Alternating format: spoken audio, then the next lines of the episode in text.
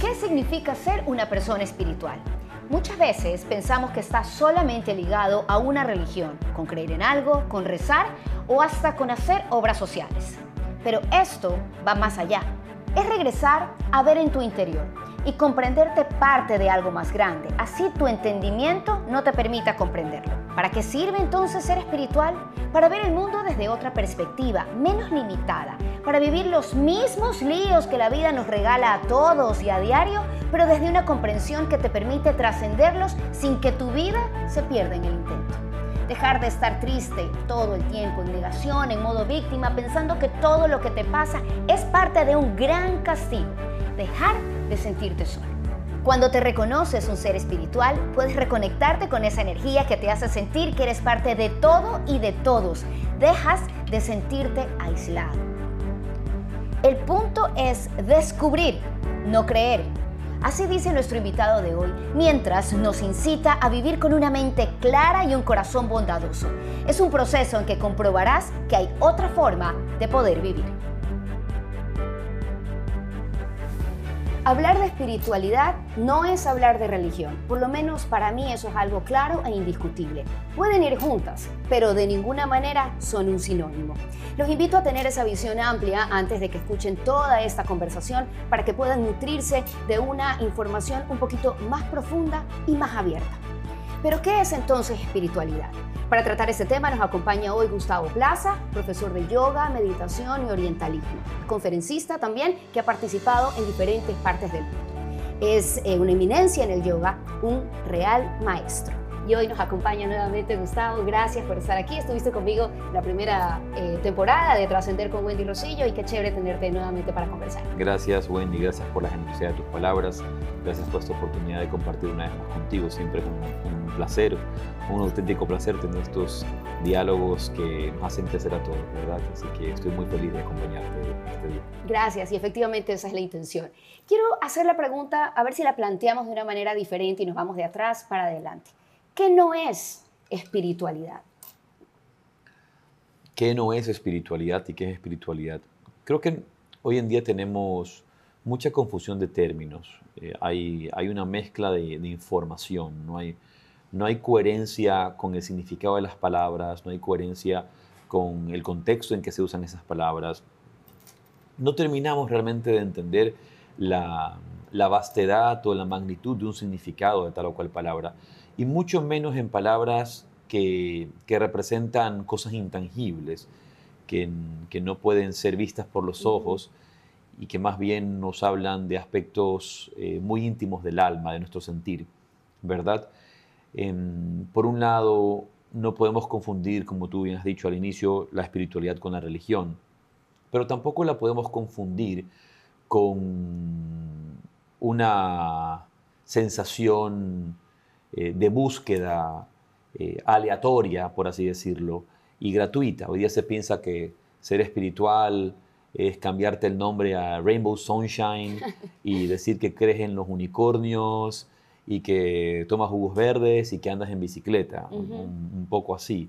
Eh, se ha vuelto una palabra muy, algo muy cliché, decir, yo no soy religioso, pero soy espiritual. Uh -huh. La palabra espiritual viene de la palabra spiritus, del eh, latín, espíritus, que va a significar justamente aliento o respiración.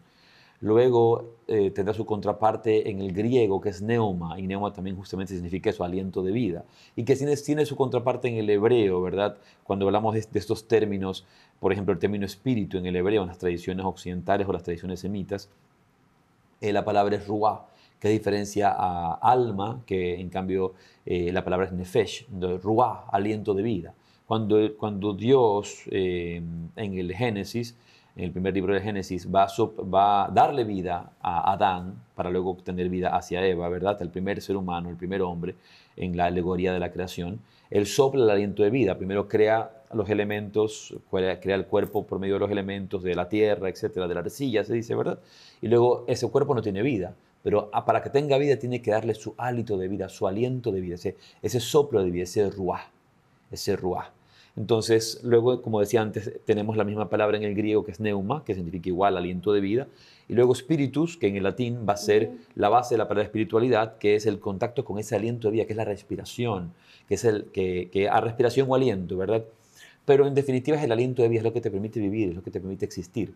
La espiritualidad es regresar a esa raíz de conexión interior donde conectas con la esencia de la vida, con la esencia de lo que tú eres, no bajo una perspectiva religiosa, no siguiendo un grupo de dogmas, sino mm, mediante ciertos procesos. Eh, dice, por ejemplo, el gran sabio Panikar, que una cosa es la ortodoxia, ¿verdad? Cuando hablamos de, de, la ortodoxia son los dogmas, las doctrinas, pero por otro lado tenemos la ortopraxis y la espiritualidad es la ortopraxis. La espiritualidad real es práctica. ¿Por qué? Porque te, la espiritualidad, por eso hablamos, podemos hablar de espiritualidad hindú, espiritualidad eh, cristiana, espiritualidad, espiritualidad, budista, espiritualidad judía, ¿verdad? Entonces, una cosa es hablar de religión, pero ya dentro de esa religión, la espiritualidad cristiana la espiritualidad budista. Y esa espiritualidad viene a ser la práctica. ¿Cuál es la ortopraxis? ¿Cuáles son las prácticas de esas ideologías que te llevan al camino de encontrar esa realidad de la cual ellos promulgan o hablan, que puede ser el contacto con Dios, en este caso el contacto con el Espíritu? Pero ahí me lleva a preguntarte entonces que la espiritualidad siempre nos obligaría a creer en algo. Mm. La espiritualidad, su punto, el punto no es creer, el punto es descubrir.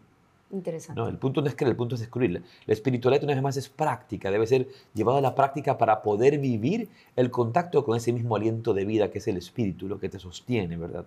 Esa, esa fuente de vida, que unos le llaman Dios, otros llaman espíritu, otros llaman luz. Hoy día, como toda ha caído al marco de las palabras y junto con las palabras al marco de los conceptos, nos perdemos de la experiencia y nos, nos perdemos de la vivencia.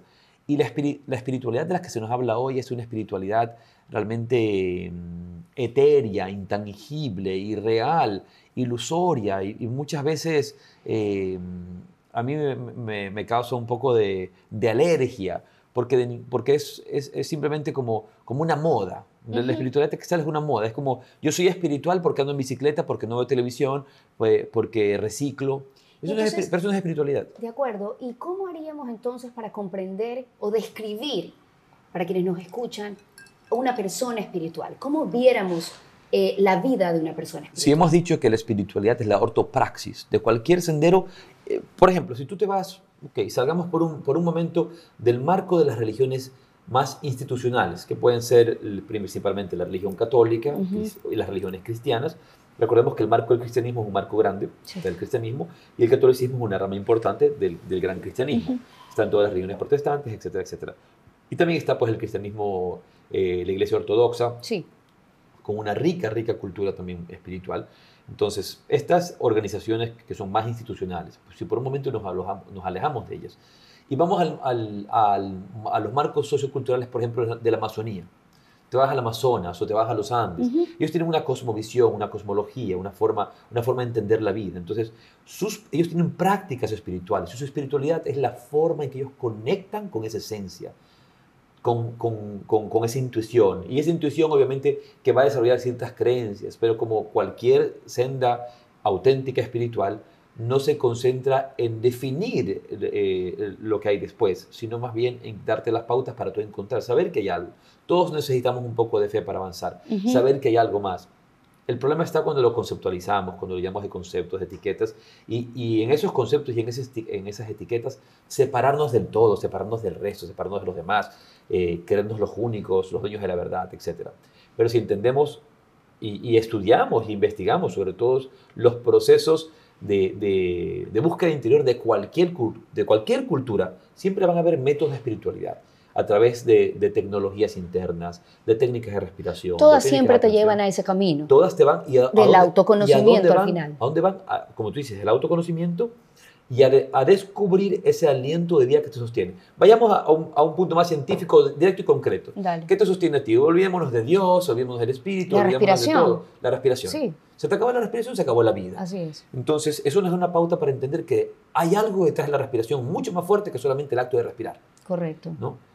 Y que claro, me gusta, me gusta lo que pones, porque así nos hace pensar, para quienes nos están escuchando, dicen, no, pero yo, no, yo nací, yo vine del mono, o yo vine de donde sea, o yo no creo, no sé de dónde vengo. Esto que tú dices nos hace pensar que más allá de donde vengas, igual alguien te dio ese aliento de vida, alguien te dio esa respiración y esa oportunidad de estar aquí presente. Pero una de, una de las, por, ejemplo, una de las, de las pautas que encontramos en la filosofía oriental, sobre todo en las tradiciones de, del Zen, las tradiciones del, del, del, del, Jnana Yoga, del Advaita y en las tradiciones, por ejemplo, de los tantras no dualistas, es el entendimiento de liberarnos de la idea de un centro de conciencia individualizado, en la que creemos que existimos por naturaleza propia, porque en la que creemos que somos importantes como un ser individual.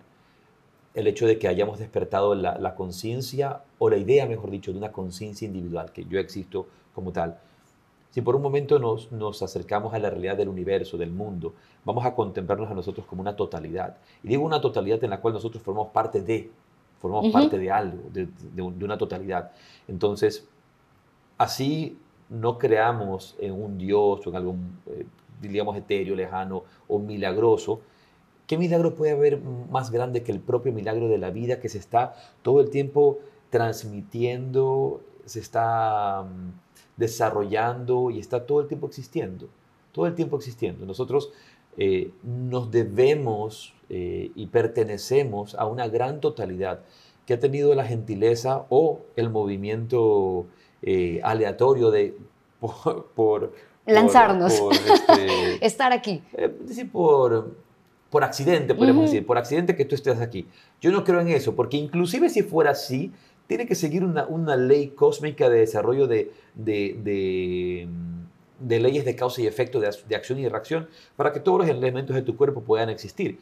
Y, y, esos accidentes estarían más dentro del, dentro del campo de lo que llamamos la teoría del caos, en que ese aparente caos está todo perfectamente equilibrado. a la larga sigue siendo la creación, eh. sigue siendo la forma de crear y de que estemos aquí. Un desarrollo de una totalidad, que no necesariamente se creó en un punto específico, sino que existió eternamente y se sigue desarrollando todo el tiempo nosotros pertenecemos a esa energía, pertenecemos a ese desarrollo. No, no es que somos nosotros como un centro individual y esa propia vida es la que te está permitiendo a ti respirar hoy día. Yo siempre pregunto, ¿quién respira? Tú me has escuchado. ¿Quién respira? ¿Tú respiras o la vida respira a través de ti? Cuando te das cuenta que la vida respira a través de ti, el primer pensamiento que se va a desarrollar es un pensamiento de gratitud.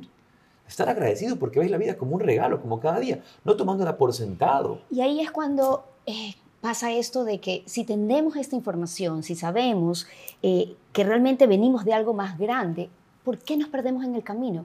¿Qué pasa? ¿En qué instante? Porque los niños nacen y nacemos todos inocentes, eh, con ganas de aprender muchas cosas, sin sufrimiento. No hay niño que venga con sufrimiento, ¿verdad? Podrás venir con alguna circunstancia de salud, pero no tienes con un sufrimiento interno. ¿Qué pasa en el camino? ¿Por qué el ser humano eh, eh, se va conectando con ciertas, ciertos sentimientos, ciertas emociones, que luego te comienzan, comienzas a sentir que la vida es un conflicto, que la vida es un constante sufrimiento? Creo que hay, hay dos cosas. ¿no? En tu pregunta, en el desarrollo de tu pregunta y, de tu presentación, dices dos cosas, ¿no?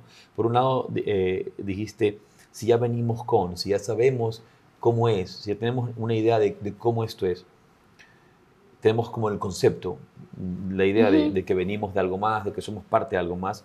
El primer problema es tener la idea de un concepto, porque esto no es un concepto, esto, es esto no es una idea, es una experiencia. Y, y, no, y no bajo el punto de una experiencia que se da en cierto momento o en cierta situación, porque esta realidad es independiente de la experiencia por sí misma. ¿Qué quiere decir? Que no, que no, interesa si tú la experimentas o no, es la realidad, punto. Por ejemplo, no interesa mucho si tú piensas que durante el día no hay estrellas en el firmamento. Igual hay. Igual están. Claro. pero no las veo, no importa que no las veas, ahí están. Cuando salga la noche las vas a ver. Cuando llegue ese momento de, de la noche, tú las vas a poder ver. Entonces, lo primero no es centrarnos en conceptos, en ideas.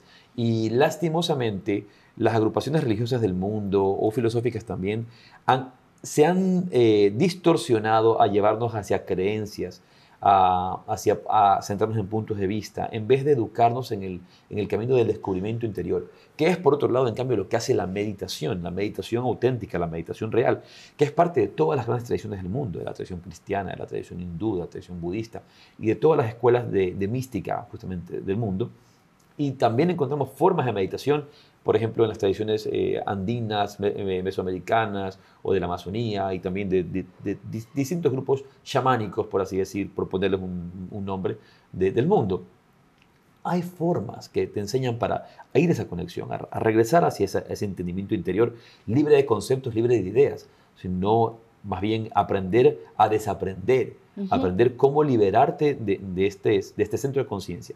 Una cosa que decía uno de mis maestros, Swami Veda Bharati, ¿qué le pasa a los, qué le pasa a los niños? Un niño, decía él, decía él, llega al mundo respirando de forma diafragmática, ¿verdad? perfectamente diafragmática, y no del pecho y la clavícula, que es donde empezamos a respirar con esta respiración de ansiedad que tiene casi todo el mundo. Pero ¿qué pasa a los niños? lo que le sucede a los niños, lo que le sucede a los niños le sucede al padre, eso es lo que le sucede, le sucede a la madre. ¿no? Entonces, con todos sus miedos, con, todos tus miedos, con todos tus conceptos, con todas tus limitaciones, empiezas a convertir al niño en un adulto, empiezas a llenar al niño, eh, creo que lo peor que nos ha pasado, y, va a ser un poco disruptivo lo que voy a decir, lo peor que nos ha pasado es la educación. Porque nos están educando no, no, no para sentir, sino para pensar, no para ser, sino para hacer. Hay una diferencia entre ser y hacer. Hay una diferencia entre sentir y pensar. ¿no? Hay una diferencia entre intuir el camino correcto o, que te pongan un grupo de normas que te dicen qué es lo correcto o lo incorrecto. No, no es lo mismo.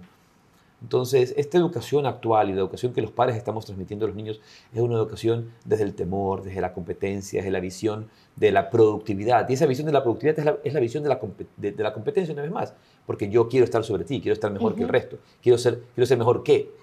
¿no? A los indios, por ejemplo, de las tradiciones andinas, cuando hablan mucho, por ejemplo, de este concepto del buen vivir, y no del vivir mejor. Porque si es vivir mejor, vivir mejor que quién. Claro, claro. Vivir mejor que quién. Del buen vivir no es lo mismo que vivir mejor. Vivir mejor implica competencia. Implica que yo soy mejor que tú. Implica que yo soy mejor que mi papá. Y, no es esa la idea. Pero no podemos huir de estos conceptos, Gustavo. O sea, nacemos y, y, no podemos dejar de vivir en un entorno, de crecer en un entorno bajo una cultura, bajo un país, bajo un idioma, bajo una religión, o sin esta, bajo unos padres con tal o cual característica. Entonces, es ahí cuando nos vamos perdiendo. Ahí cito, ahí cito al gran sabio Krishnamurti. No tiene nada de sano estar adaptado a una sociedad profundamente enferma.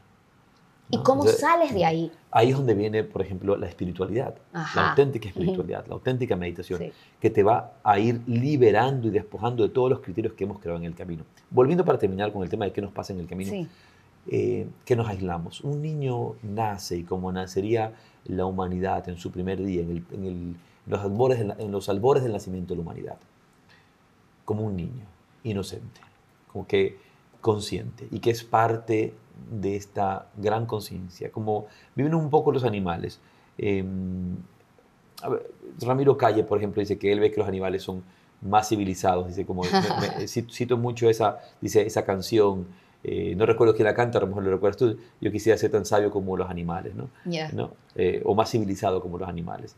Porque el ser humano, tú, tú ves el, el, cómo se mueve, se mueve desde la ira, desde el odio, desde la envidia, la codicia, en el reino animal eso no existe. Lo que existe son impulsos, instintos naturales que, están manteniendo en equilibrio un, desarrollo simbiótico de la naturaleza, del, mundo. Entonces, nosotros, en primera instancia, hemos nacido para vivir en armonía con, la creación, vivir en armonía con todos los seres y sentir esta, esta conexión con todos, vivir esta conexión, más que sentir desde un punto ideal, vivir esta conexión con todos, esta simbiosis, este, este, intercambio que hacemos con Y que formamos parte de ella, porque también la necesitamos. Claro.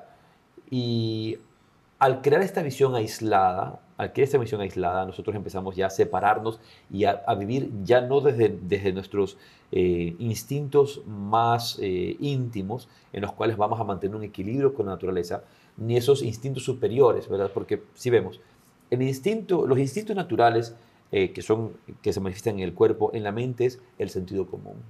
La mente es el sentido común. Cuando en la vida natural, el instinto se manifiesta, la intuición se manifiesta como, como el instinto, el instinto para comer, el instinto para procrear, el instinto para dormir, el desarrollo instintivo en, en, coherencia y en comunión con la naturaleza y con los ritmos de tu cuerpo y de la naturaleza. y luego está en cambio el sentido común, que es lo que nos puede hacer superiores. Pero ese sentido común es el menos común de los sentidos, ya no hay sentido común. Lo que hay simplemente es pensamiento analítico, eh, un, pensamiento básico que simplemente nos hace dividir entre lo que me gusta y lo que no me gusta, viviendo desde el rechazo, viviendo desde el apego, viviendo desde la codicia, viviendo desde la envidia. ¿Por qué? Porque pienso solo en mí. Porque en el instante en que yo ya no soy una unidad con el universo, en el instante en que yo ya no soy una unidad con mi medio ambiente, en el instante en que yo ya no soy una unidad con mi poblado, soy yo. Y el único que importa, importo yo. Y lastimosamente la sociedad actual, la última generación, está cimentando con, mucho, con, mucha potencia esa visión de ese desarrollo del yo, eh, en vez del desarrollo de nosotros, de la visión de nosotros, de la unidad. Y, es realmente una, una, gran pena, porque ese es el camino a la perdición. Porque eh, de, allí no, de allí no va a salir nada bueno. O sea que para ti, de alguna manera, eh, escuchándote, sacamos algo importantísimo, que parte importante de la espiritualidad, de ser espiritual, es el justamente considerarte que formas parte de un todo, porque eso incluso te conecta con la comprensión, con la empatía, con el poner pero tomar también. Palabras, ojo con las palabras, Wendy, porque tú dices el considerarte, y no es cuestión de considerarte, es el darte cuenta de. Porque si considerarte es como, como caemos en el campo de la opinión, en el campo de opinión, yo opino, tú opinas, no es el campo de la opinión, es el campo de lo que es, naturalmente. Hoy día hablamos mucho de, del ser humano, yo voy a decir hombre, porque es muy común hoy día, ya no sabes si decir hombre, mujer, no sé qué decir, ¿no? Pero es el hombre y la naturaleza, el ser humano y la naturaleza. No existe tal cosa, no hay tal cosa. Hay naturaleza, el ser humano es parte de ella. El ser humano es parte de ella. Entonces, pero bajo esa visión, justamente esa visión de división, en el que tú estás acá y yo estoy allá. Y lo que y muchas veces cuando empezamos a desarrollar esta, esta mm, no voy a decir presentación, o, esta manifestación, la gente piensa que son conceptos. Es como tú piensas que esto, esto no es una opinión. Claro, yo entiendo eh, claramente tu, tu, tu concepto, pero para la gente es básicamente una opinión. Quien nos escuche, nosotros estamos planteando este tema aquí, pero básicamente para, para las personas será un, no, yo no estoy de acuerdo. No, por eso. A mí no me parece. yo creo que es lo de acá o yo creo que es lo de allá. Es el hecho de descubrir, porque justamente si nos quedamos en mera opinión, no llegas a ninguna parte. Es, el hecho de descubrir tu conexión con la vida, tu, la interdependencia. Yo digo, hay dos grandes mentiras en el mundo actual. Dos grandes mentiras. Entre muchas, muchas grandes mentiras. Pero dos grandes mentiras. La mentira es la igualdad. Esa mentira que nos quieren vender. ¿Por qué? Porque es una herramienta de división la, visión de la igualdad. No hay, no hay igualdad, no existe la igualdad. Por ejemplo, tú vas a lugares como la India, tú sabes que yo viajo mucho al Oriente, a la India. En la India es una celebración a la desigualdad. Es una oda a la desigualdad. Lo que, lo que nos falta no, no es la búsqueda de igualdad, es la búsqueda del respeto. El respeto que tú y yo somos distintos. ¿A qué te refieres? Y me gustaría que lo aclares, la oda a la desigualdad. ¿Cuál es la desigualdad que ellos eh, lo ven como enriquecedor en su vida? Que todo el mundo es distinto y que cada quien tiene su espacio, que yo respeto que tú pienses así y no me vas a obligar a pensar como tú, que yo respeto que tú vivas de esta manera y no, no me vas a obligar a vivir como tú. Cada quien vive como quiere, cada quien eh, lleva su vida de la mejor manera que puede. Entonces yo respeto la individualidad de cada Nosotros, por ejemplo, nos hemos eh, dedicado mucho a crear estos partidos políticos, estos partidos religiosos, estos, estas visiones de que todo el mundo tiene que pertenecer a un grupo y todos tenemos que ser iguales. Y luego la etiqueta, la crear etiquetas. A todo el mundo queremos, por ejemplo, en condiciones físicas, en condiciones de enfermedades, en condiciones de enfermedades mentales, a todo el mundo lo queremos etiquetar. Ay, no, este, es que él tiene un tipo de esquizofrenia, no es que este niño tiene un tipo de retardo, no es que este niño tiene un tipo de ¿Por qué tienes que etiquetarlo? ¿Por qué etiquetar?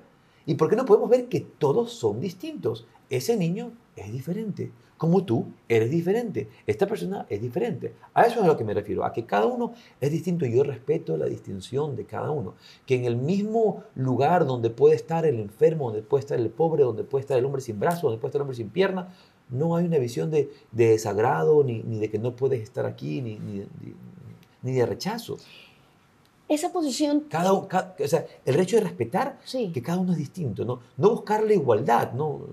el hecho de respetar de que cada uno es distinto. Esa es una de las mentiras. La segunda mentira. Y la segunda mentira es la mentira de la independencia, que te hacen pensar que tú eres independiente. No, no, vos, que seas independiente. Eso no existe, no existe la independencia. Tú podrás decir, sí, soy independiente de mi padre, serás independiente de tu padre y de tu madre en este momento, es decir, ya no vives en su casa, pero vives con alguien más.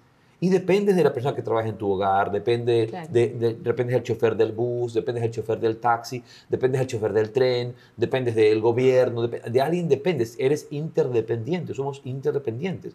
Y en esa búsqueda justamente de la, de la, de la, de la independencia, lo que queremos es separarnos del resto y, no darnos cuenta de la interdependencia del resto. Y ahí es donde viene justamente eh, la, el, gran, el gran, la gran mentira de la igualdad, que en el instante en que yo digo que tú y yo somos iguales, quiere decir que ninguno puede hacer ningún esfuerzo para avanzar, ninguno puede hacer ningún esfuerzo para desarrollarse. No importa, es un poco de estas visiones del comunismo, del socialismo, que no importa cuánto tú te esfuerces, no vas a avanzar hacia ningún lado, no, no, no, interesa, porque simplemente vas a ganar igual que el resto.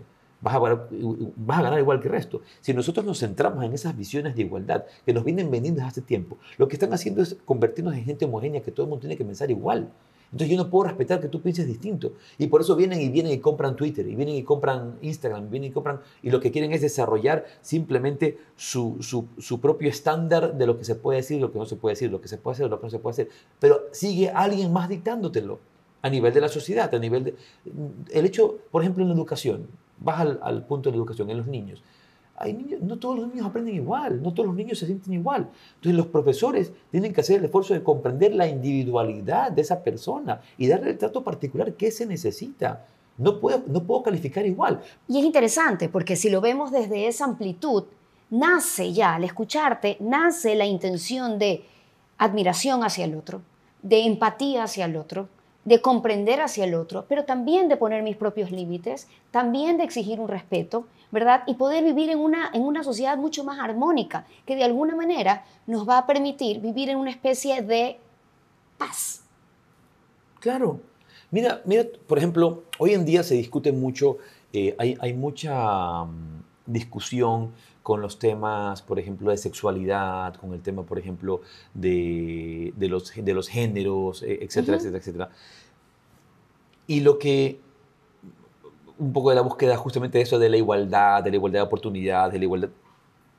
Y lo que, y lo que más nos falta trabajar, una vez más, no es el, hecho de la búsqueda de la igualdad, es el hecho de la búsqueda del respeto. Que yo sea capaz de respetar tu vida, que yo sea capaz de, respetar tu camino, que yo sea capaz de respetar eh, tus decisiones. Me gustó algo que dijo en algún momento, por ejemplo, el Papa Francisco, dentro del marco de la espiritualidad y dentro del marco religioso. Dice, si una persona, lo entrevistaron en un avión, se bajaba de un avión, si una persona es homosexual, dice, y busca a Dios, ¿quién soy yo para juzgarle? ¿No? ¿Quién soy yo para juzgarle? Eso, por ejemplo, solo en el campo de que en muchas sociedades religiosas por mucho tiempo se han eh, eh, segregado o se han apartado a la gente que sea homosexual o se les ha criticado, que tengan otras tendencias sexuales. Luego tú vas a, nivel de la biología. No, eso no existe en la naturaleza, señor, va a estudiar biología. No, que no existe en la naturaleza, vaya a estudiar biología. Yo, yo cometí la estupidez de, una vez decir eso frente a un grupo de biólogos, ¿no? Y luego me ilustraron. Les, sugeriría que vayan y se ilustren, porque eso también existe en la naturaleza, es como parte de la naturaleza, se lo encuentra. Son tendencias naturales, están en la naturaleza. De diferencias que hay. Pero una vez más, queremos todo rotularlo, queremos que todo sea que todos se vistan como yo me he visto, que todos se pongan como yo me pongo y no puedo respetar que alguien más eh, haga algo distinto. ¿Cómo podemos compartir con quienes nos escuchan cómo se ve o se siente o se conoce a una persona espiritual y cuál es la conveniencia de serlo o de observarlo o de intentar serlo en la vida. Porque eh, yo lo que no quiero es que las personas sientan el concepto de espiritualidad como lejano, como religioso, que fue lo primero que ya descartamos, sino que realmente se den cuenta de lo conveniente que es tener una vida espiritual, en qué nomás te enriquece y cómo puedes cambiarla, o sea, cuáles son los cambios que vas a ver en tu vida. Yo, defino la espiritualidad, más que definir la espiritualidad, eh, explayo el, término espiritualidad dentro de dos bases. ¿no? La primera base, primero es la comprensión de la necesidad de una práctica, de, de una, de una forma eh, interior en que te permita ir hacia adentro, una forma que te permita descubrirte, una forma que te permita conocerte, ¿no? empezando ese autoconocimiento. En el instante en que tú realmente descubres lo que realmente eres y te descubres como parte de un universo, no, no voy a decir que te descubras como espíritu ni que te descubras como alma, pero te descubres como parte de una unidad, como una célula dentro de un cuerpo. Porque eso es en definitiva lo que somos. Por eso te digo que voy un poco más allá del hecho de, decir que esto es una opinión o no. No, cuando tú realmente observas con una visión clara y, observas tu vida y observas tu papel en esta vida como parte de una sociedad, como parte de un mundo, te das cuenta que lo que tú hagas afecta al mundo y lo que el mundo haga también te afecta a ti. Entonces somos, somos un, un cuerpo en el, que, en el que todos somos pequeñas células o como un gran árbol en el que todos somos hojas. ¿Verdad? de, un gran árbol. Entonces, formamos parte de un todo. Y lo que nosotros hagamos va de una, de una manera a afectar también al todo. Y, cuando, cuando empezamos a descubrir y descubrimos eso que somos, ¿verdad? vivimos en, equilibrio, en armonía con el resto. Entonces, la primera parte de la espiritualidad es la práctica o el método, y eso, en eso se han metido todos los grandes filósofos, maestros, y recordar que los grandes maestros que hablaron de esta espiritualidad, como el Buda, como eh, Jesucristo, eh, etcétera, Platón y mismo Platón, Pitágoras, ¿no? eran grandes maestros espirituales también. Todos ellos nunca fundaron religiones. Cristo, no, Cristo, Jesús, él no fundó la religión cristiana y Buda no fundó el budismo. Eso lo hicieron sus discípulos después. Eso lo hicieron sus discípulos después. Y, y, de esa manera, en sus mensajes, ¿verdad? Ellos entregaron metodologías, prácticas, caminos, formas para ir hacia adentro, de descubrirse adentro. Entonces, lo primero está en la práctica. Y lo segundo está en que en el instante en que tú avanzas en esa práctica, ahí es cuando yo defino la espiritualidad como la auténtica humanidad. La espiritualidad es la auténtica humanidad, porque de esa manera, al no sentirte separado, al sentirte parte de todo, todos son tu familia. Ya un niño en la calle no es solo un niño en la calle, es también, es también parte de tu familia. Tú preguntaste, ¿cuál es el beneficio? Primero, ¿cómo descubrir que una persona es realmente espiritual o, más que darse cuenta? Se dice que, lo que, que en el camino de ese despertar espiritual, lo, lo que va a revelarnos, lo que primero se revela es una mente clara, y un corazón bondadoso.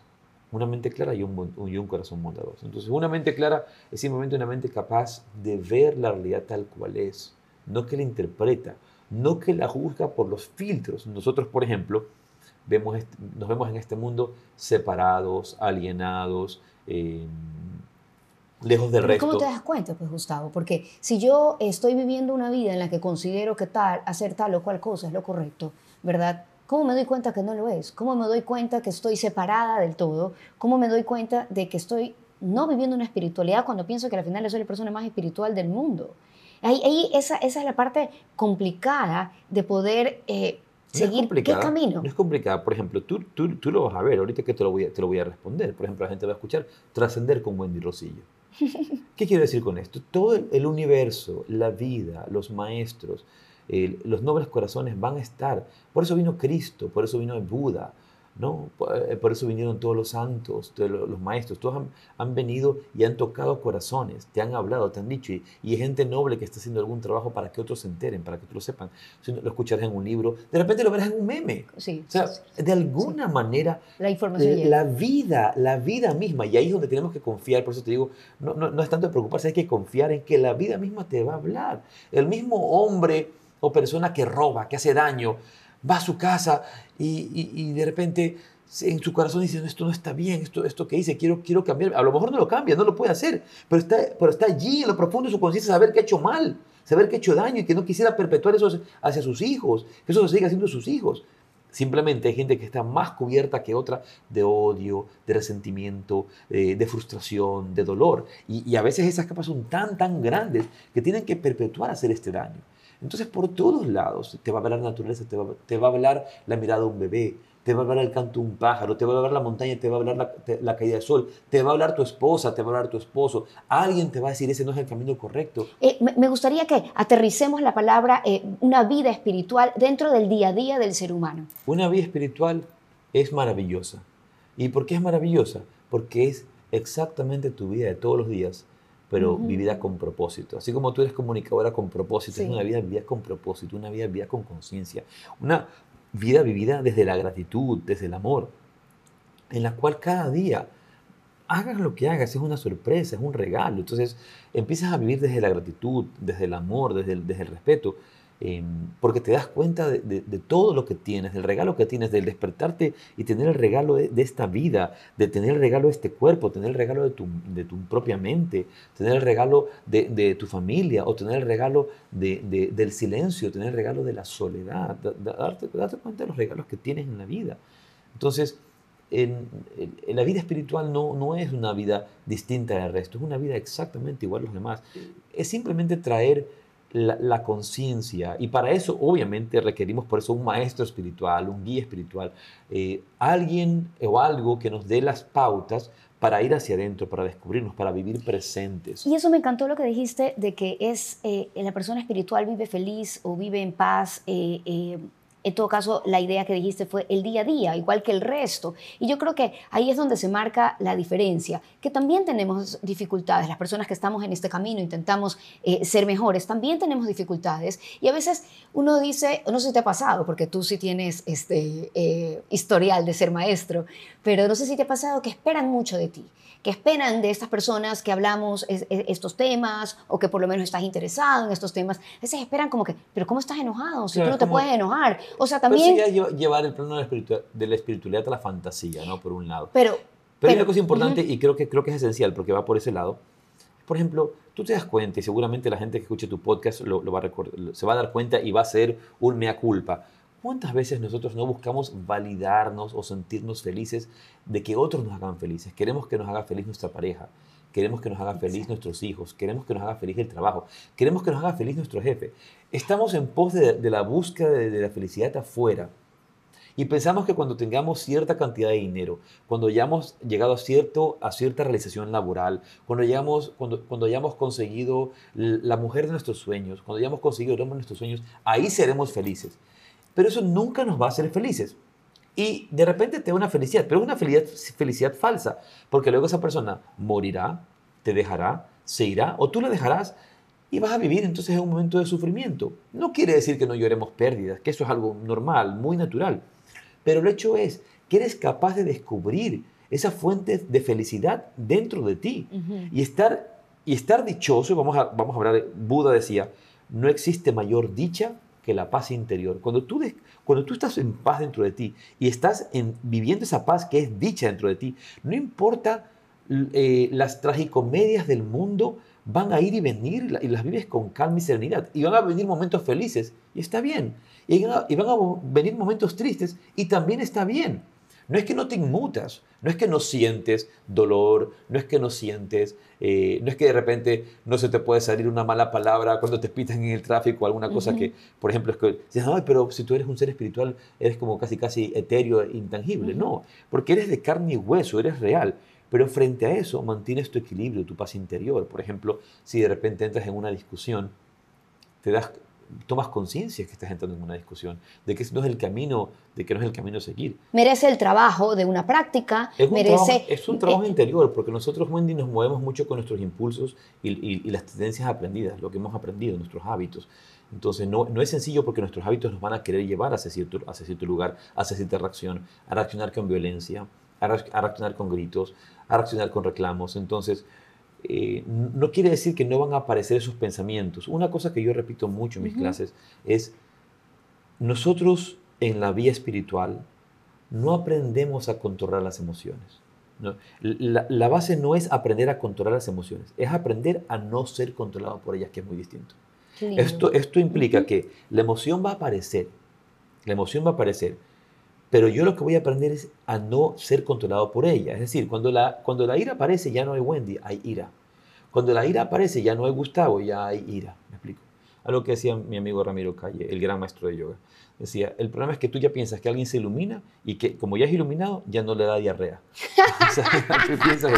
exactamente, exactamente. Entonces, y simplemente el, el, desarrollo de esta, de esta visión eh, iluminativa es tener frente a la vida una visión, una mente clara, y un corazón tierno, un corazón bondadoso. Entonces, pensar con mayor coherencia frente a las situaciones que puedan suceder. Eso no va a cambiar que sigas siendo un ser humano, que puedas tener situaciones que se presentan. Yo, por ejemplo, he presenciado a grandes maestros, y de ellos tres de mis maestros, molestarse en, el momento que tienen que molestarse con un alumno, con un discípulo con, o con un trabajador en sus casas, en sus ashrams, en sus lugares, molestarse, llamarle la atención, portarse enérgicos, no groseros, pero ser enérgicos, ser fuertes, ser duros, entrar quizá en, en, una resolución de un conflicto porque estás discutiendo con alguien que no te quiere escuchar, no te quiere hacer caso, pero eso no cambia su maestría, eso no cambia su profundidad. Son cosas naturales de la vida que uno va, va pasando, pero eso no quiere decir que vas a verlos con odio, vas a vivir con odio, me explico, vas a actuar.